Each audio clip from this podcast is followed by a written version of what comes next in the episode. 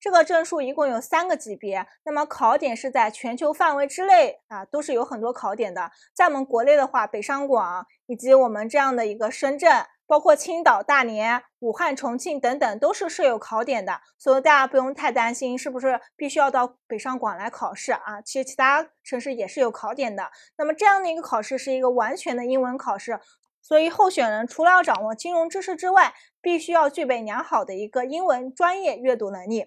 那么这样的一个考试也是覆盖了很多的一个金融知识，每一个级别的难度也是不断的一个提升的。我们来看一下这样的一个 CFI 科目和权重的一个问题。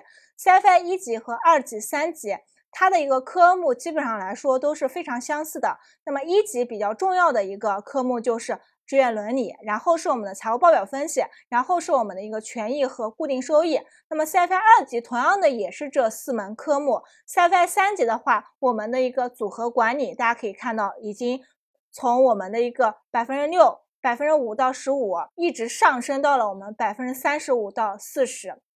因此，对于组合管理这个领域的一个科目学习，我们还是非常要重视的。这是关于我们 CFA 的一个三个级别的一个科目。